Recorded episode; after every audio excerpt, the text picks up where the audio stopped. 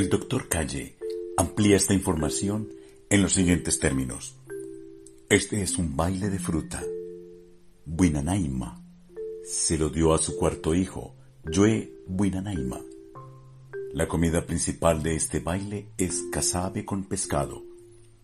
En los bailes de Yuak no se tocan instrumentos ni se lleva bastón de baile, con excepción del firisai, cascabel vegetal, que se ata a los pies.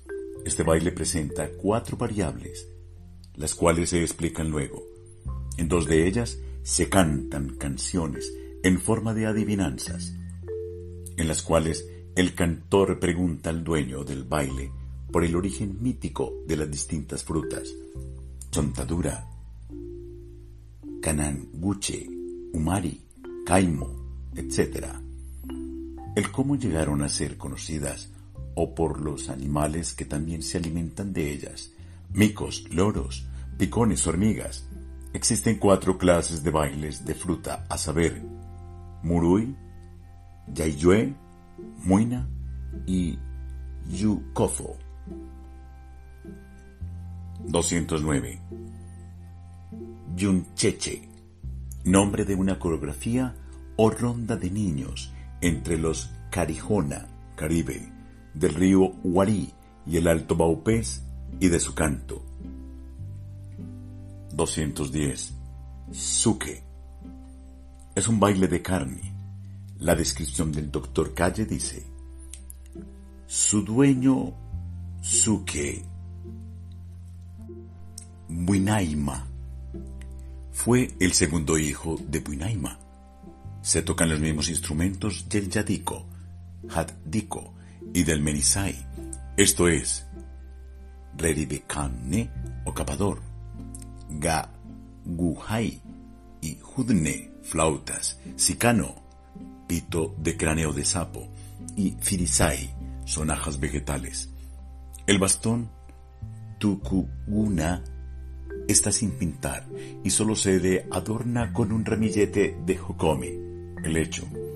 Los hombres se colocan en fila, hombro con hombro, y cantan llevando el ritmo con sus bastones, mientras se mueven de lado, con pasos cortos, dándoles la espalda a las paredes de la maloca y girando lentamente alrededor del centro de esta. Frente a los hombres se colocan las mujeres, quienes acompañan la canción de los hombres, repitiendo la última palabra o la última sílaba de cada verso. Pero sus bastones de baile, tukudoti, no golpean rítmicamente el suelo, sino que descansan oblicuamente sobre éste, sirviéndoles de eje mientras ellas bailan con dos pasos cortos hacia adelante y dos hacia atrás, y trasladándose lateralmente en conjunto con el grupo de los hombres. Cada canción puede durar una media hora y el baile, sí, toda la noche. Dentro del grupo de los hombres hay uno llamado Roduma, o sea, el capitán de la canción, el que inicia el canto y baile de una canción determinada. Al cantar, él pide al dueño del baile que le pague con casabe y maní o coca, o miel de tabaco, o cau,